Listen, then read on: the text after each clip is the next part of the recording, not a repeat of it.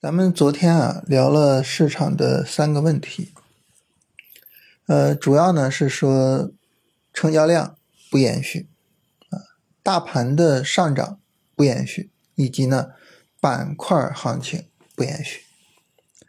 这三个问题啊，今天呢算是解决了一个半。首先呢，解决的这一个呢，就是大盘的上涨延续了。但是，大家说不对呀，啊，上证指数啊，上证五零都是下跌的呀，啊，尤其是上证五零跌的比较厉害，是吧？但是你说上证五零是被谁拖累了啊？然后就一直下跌呢？是被酒啊，被保险啊，证券就被这些持续下跌的板块所拖累。那这些板块咱们做吗？不做啊，你甚至看都不看它。那这个时候。它的下跌跟我们有什么关系呢？没有关系，无所谓是吧？你也不管它，所以这个我们不用管。我们重点看的是什么呢？我们重点看的是国证两千的上涨。所以对于我们来说呢，真正重要的是国证两千的走势啊，是它走出来了上涨的延续性。所以大盘没有延续啊，这个问题呢，我们可以算是被解决了。然后呢，板块的延续性啊。我们说解决了一半什么叫解决了一半呢？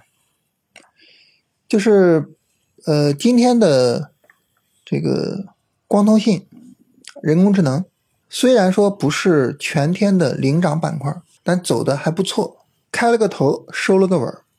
今天早晨刚开始上涨的时候，是通信走的最好啊，然后到尾盘的时候呢，通信又稍微的拉了一下。开了个头，收了个尾，还可以啊。但是呢，首先是医药不延续了啊，医药不延续，这个也很正常，是吧？涨了这么长时间了，调一调。但关键是呢，市场推升的还是前两天深调的板块，就是华为这条线。就是这个，其实就还是说什么呢？呃，资金比较分散，就是没有持续的去推升，呃，像通信啊。呃，人工智能啊，然后新型工业化呀，什么就没有太持续的去推升这些，啊，就是总是在低位去找板块，啊，找光伏啊，B C 电池推一推，啊，找华为产业链推一推，就谁跌的多了，哎，我就推一推，啊，这个呢就不是太好啊，就还是能够把一个方向一个板块，呃，打出利润来，然后打出一个气势如虹的上涨来，啊，带来赚钱效应。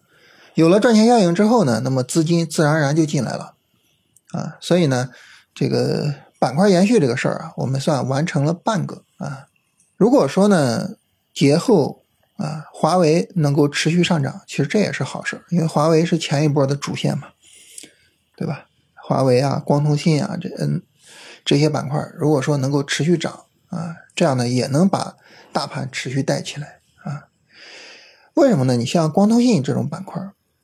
啊，它能带动通信，能带动人工智能，啊，人工智能呢再去带动你像软件啊、互联网啊等等这些东西，就他们相关的板块特别多。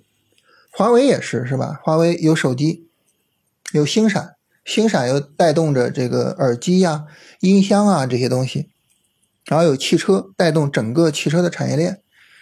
那所以像光通信、像华为这种板块。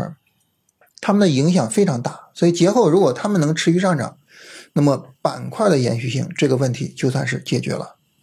那这样还有最后一个问题啊，就是关于成交量放量。今天呢比昨天稍微多了一点点，多了几十个亿啊，基本持平。可能还是节前哈，大家比较谨慎啊，这个呢也能理解。就希望说节后呢能够有放量的推升啊，能够把这个问题解决了。总之吧，就是到节后呢，市场还是需要一个放量的大阳线，还是需要像光通信也好啊，人工智能也好像华为产业链也好啊，包括像呃新型工业化、光伏，就这些板块能够有一个持续性的上涨啊。那这些板块持续上涨，然后把大盘推起来一个放量阳线啊，整体的这个波段上涨的格局就有可能能够奠定了。反过来呢？如果说要是节后这几个问题不解决，可能还是会比较麻烦啊，所以这一切等节后看了，对吧？一切等节后看了啊。现在呢，肯定就是呃持仓嘛，然后针对这些板块持仓，然后等节后看看情况。